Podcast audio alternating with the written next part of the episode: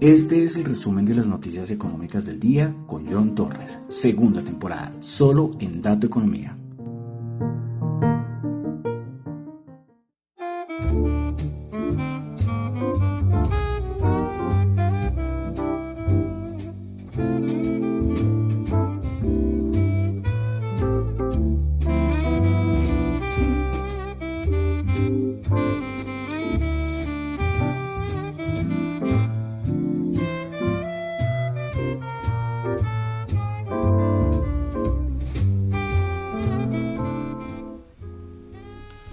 Muy buenas noches, son las 9 y 32 de la noche de hoy, el primer día del mes de marzo, martes primero de marzo del año 2022.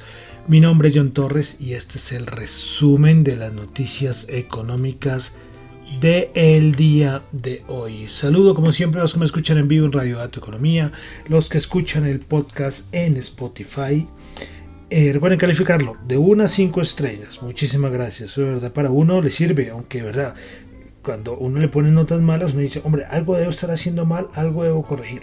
Sí, por eso agradezco, agradezco de todas maneras a los que me califican en Spotify. Recuerden que también pueden calificar de 1 a 5 estrellas en Apple Podcasts y en Google Podcast también me encuentran. Bueno, entonces vamos a comenzar el día de hoy el resumen de las noticias económicas, recordando que lo que yo digo acá en el programa no es para nada ninguna recomendación de inversión. Y eso es algo muy importante. Siempre les digo, hagan sus propios análisis, hagan sus propios análisis, por favor.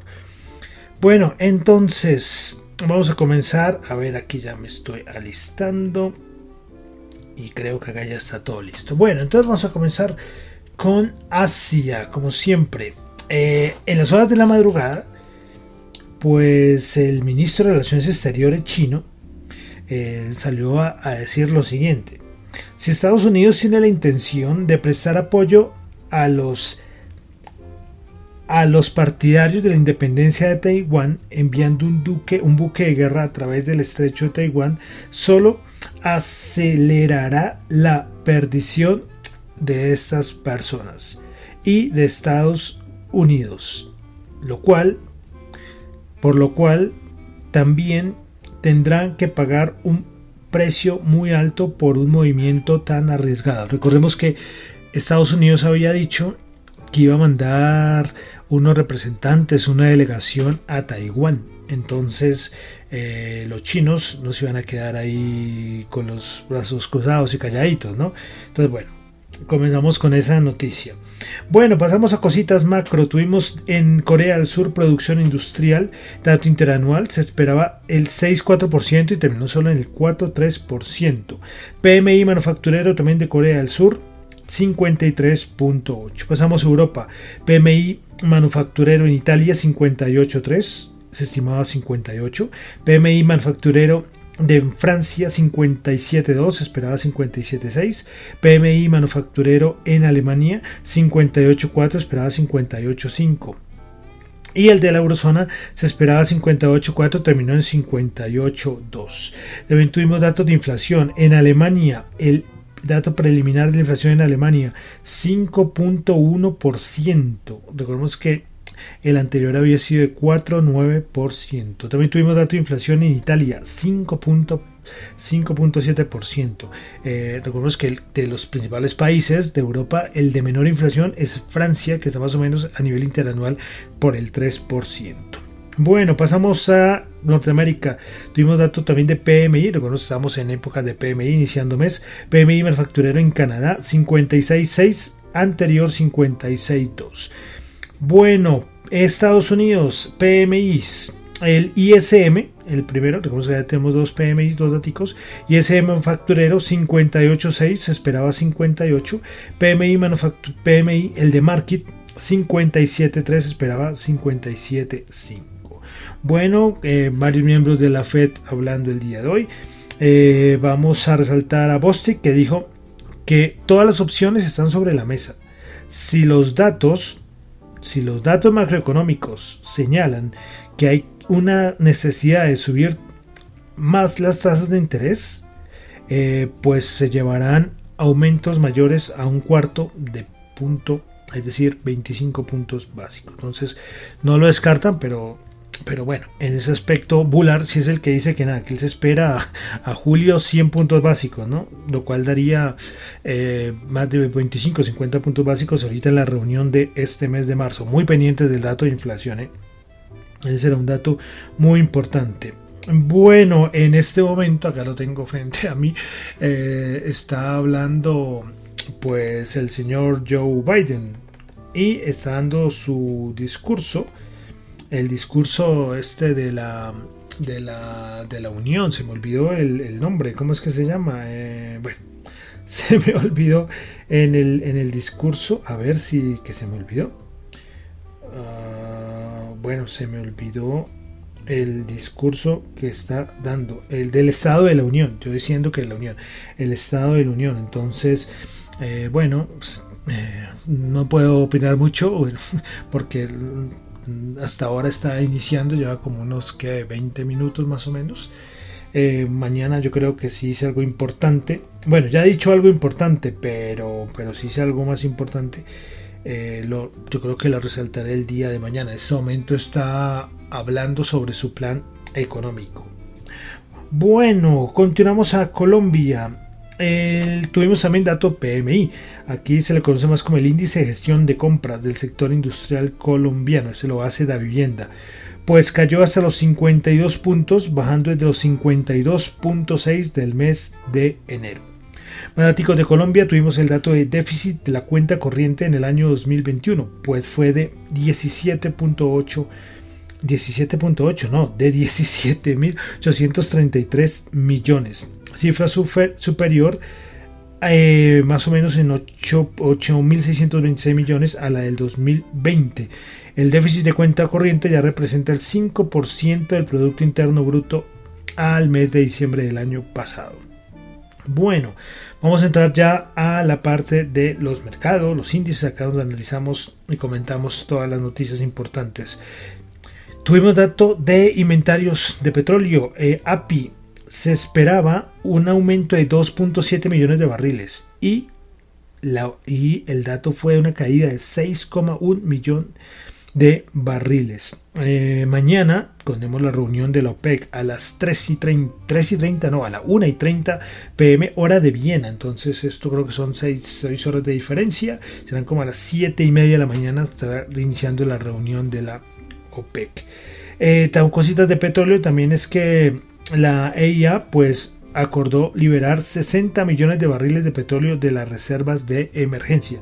Son todas estas medidas que están tomando para poder darle y que no haya problemas de escasez de petróleo por todo lo que está ocurriendo con el conflicto en Rusia. En Rusia no, en Ucrania por parte de los rusos. Bueno, eh, más cosita, vamos a pasar aquí a Colombia y es que hoy tuvimos los estados financieros de unas empresas más importantes de la Bolsa de Valores de Colombia, como es Ecopetrol.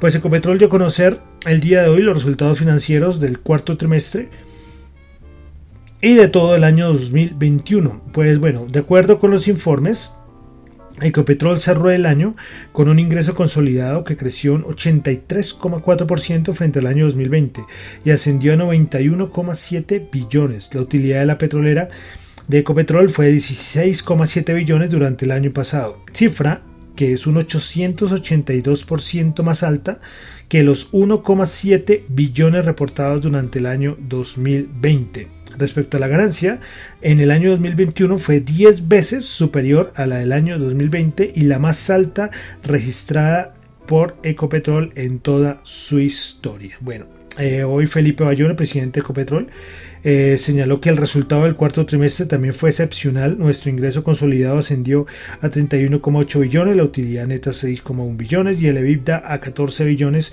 con un margen EBITDA del 44%. Entonces, estos son, hago un poco más de hincapié porque sabemos la importancia de Ecopetrol no solo para la Bolsa de Colombia, sino para el país. Ecopetrol es una empresa que el país depende mucho de estos resultados o de lo que ingrese o lo que produzca Ecopetrol. Bueno, ayer final, cuando finalicé el programa, pues salieron otras sopas con esta novela que ya llevamos desde noviembre del año pasado. Pues salió tercera OPA por el grupo Nutresa y por, y por inversiones Sura.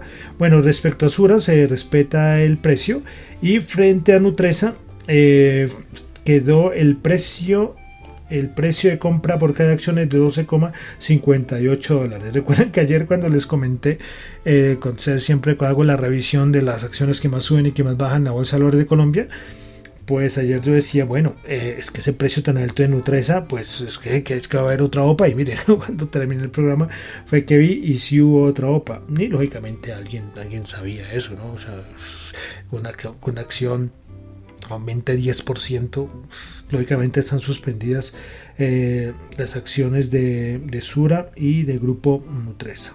Bueno, eh, listo. Ahora ya pasamos a los mercados. Eh, bueno, los mercados es que, a ver, ¿qué pasa? Europa, yo casi nunca comento acá los índices europeos, pues los índices europeos tienen una presión mucho mayor a la que tiene Estados Unidos por todo lo que está pasando con el, con el conflicto. Eh, bueno, hablemos un poquito rápidamente del conflicto que siempre hago como un resumen de lo que le ha pasado. Siguen, las imágenes son tenebrosas. Eh, trato de ver cada vez menos, pero sí son, sí son duras. Eh, porque, porque bueno, ya explosiones civiles, gente, bueno, yo siempre les he dicho que para mí es impactante esto. Eh, eh, bueno, a nivel de movimientos del ejército ruso, pues está casi llegando y la idea es dominar Kiev, la capital de Ucrania. De todas maneras, mañana, mañana se tiene planificado una segunda ronda de conversaciones. Veremos a ver qué pasa, si se da o no se da entre, entre Ucrania y Rusia. Eh, bueno, cositas, eh, tres cositas. Antes, o bueno, en este discurso de la Unión, no sé si fue antecitos o fue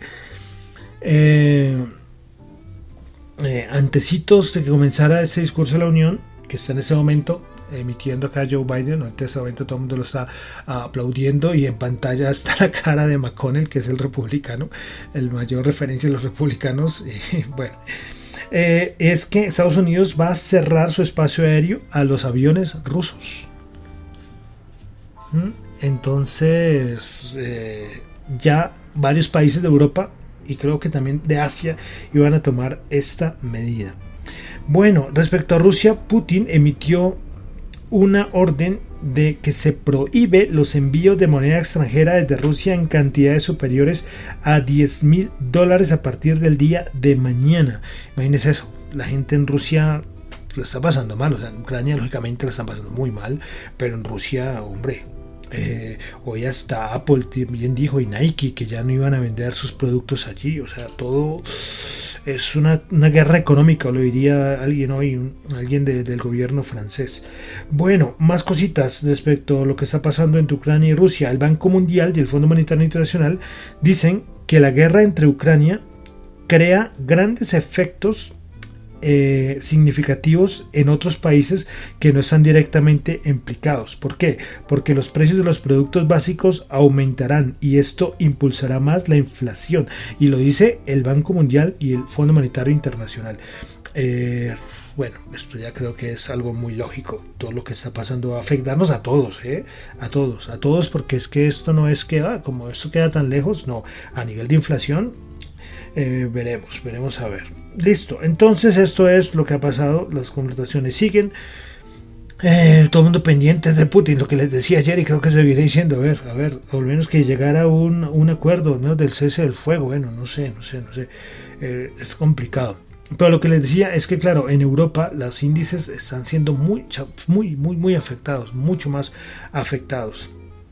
Y en Estados Unidos, pues es que no se sabe, en Estados Unidos también cada día, ya ahorita la vamos a ver, pero, pero bueno, eh, hay nerviosismo ahí, se mezclan, se mezclan que ya ahorita en marzo tenemos reunión de la Fed, datos de inflación, decisión de tasas de interés y se mezcla con ese aspecto geopolítico, uff, uff, eh, sí, complicado. Eh, hoy los cuantitativos se fijaron, este Nomura que siempre les comento, se fijaron fue más en la renta fija, porque también el mercado de bonos está hoy salieron han salido a comprar bonos entonces la rentabilidad del bono bajando Bueno, entonces es muchas cosas, muchas cosas hay que analizar, pero a nivel técnico, a nivel de datos, nada. El SP500 sigue en ese, en ese margen en no perder los 4200, pero tampoco puede superar los 4600 puntos. ¿Listo? Entonces esto es lo que tenemos por el momento a nivel de los, de los mercados. Eh, hoy vi, y hace mucho, de verdad, les digo que hace muchos meses, el problema es que acá no lo tengo, es que eh, así como yo les hablo del VIX, que cada rato saben que yo les hablo del VIX y en estos momentos de volatilidad es muy importante seguirlo, también en Europa el Eurostox 50 también tiene su propio VIX.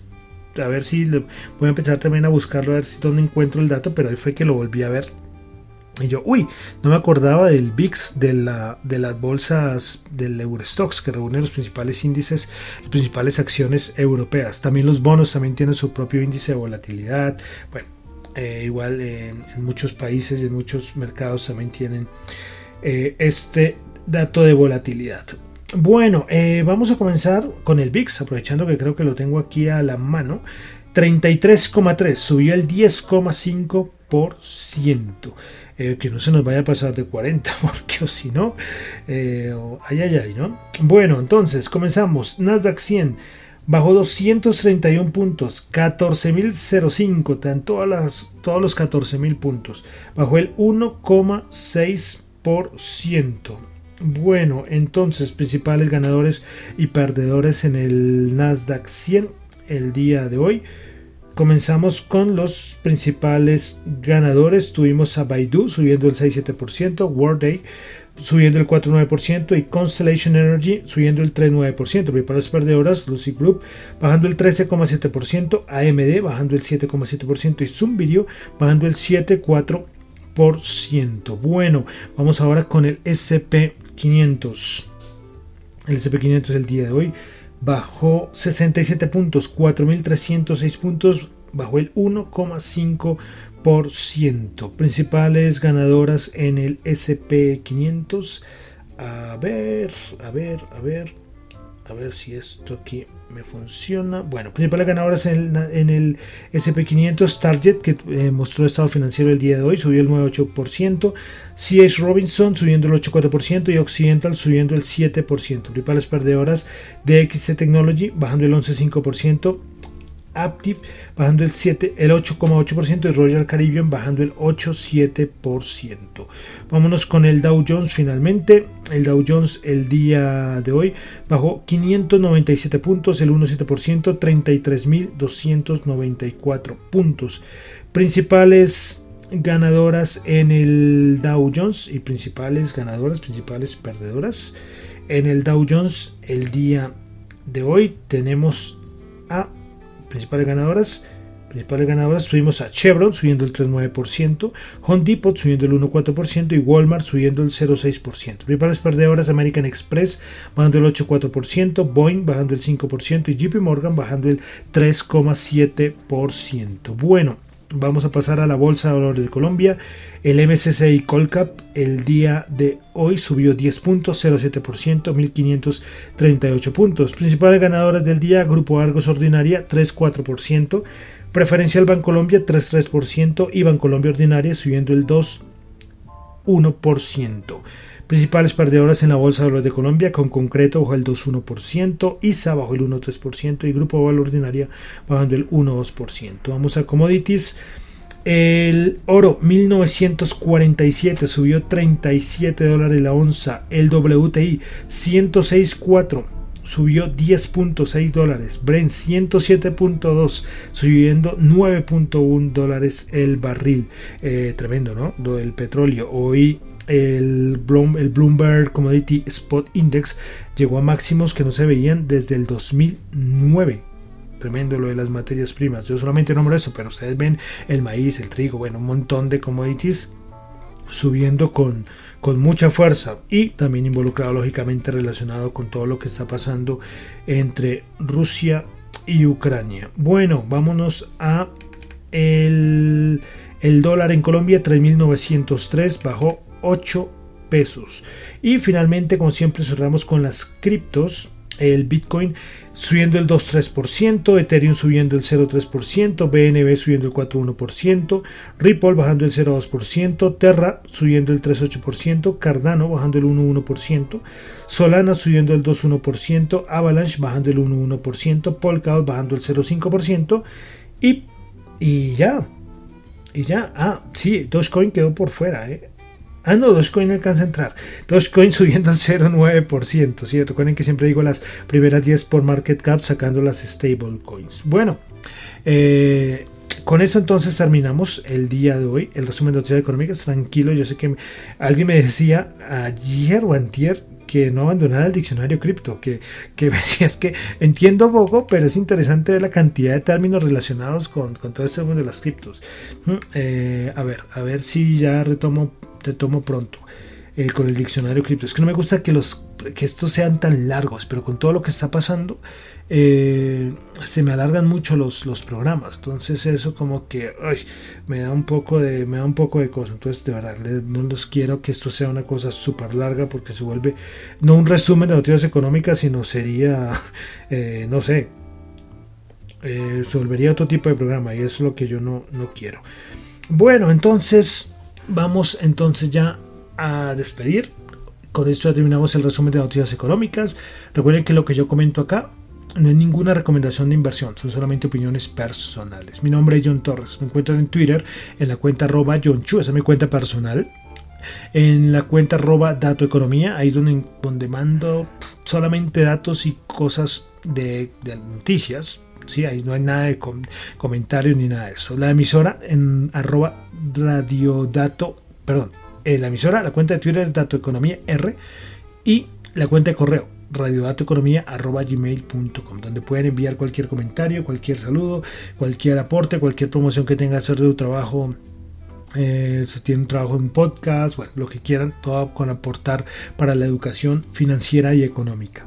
Bueno, y vamos a terminar, como siempre, con música. Nos vamos al año 1988 con la banda española francesa más o menos que se llama los Gypsy Kings con su canción eh, con su canción Mo, eh, Morea listo muchísimas gracias